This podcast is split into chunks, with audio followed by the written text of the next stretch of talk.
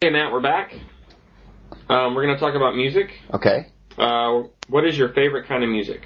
Uh, my favorite kind of music is alternative music, uh, but generally I like all types of music apart from country music. I'm the same way. I hate country, Yeah. except for Johnny Cash. He, he's, Yeah, yeah. The older country music is yeah, good, yeah, but the newer I don't. I really don't like the newer stuff. yeah. Um, how expensive are CDs in your country? Well, a brand new CD is probably between about fifteen and twenty dollars. Mm-hmm. Yeah. Um, but you can find used CDs, you know, for anything from a dollar to, you know, twenty dollars, I guess, depending on depending on the CD. So you can find cheap CDs. Oh, that's pretty cheap. Um, do you play a musical instrument? No, I don't. I although I, when I was a kid, I played the piano and a little bit of the guitar, but I, I've long since forgotten Oh, really? all that. Yeah. Okay. Um, usually it's when you you pick up the guitar, right? You don't stop playing it. Yeah. Well, Yeah. there was no talent.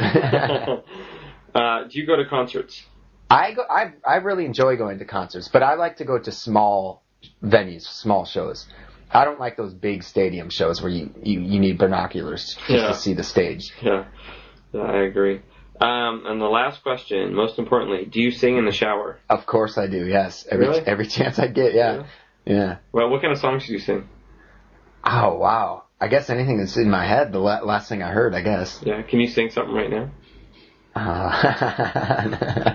I don't think so. this isn't a shower. Okay.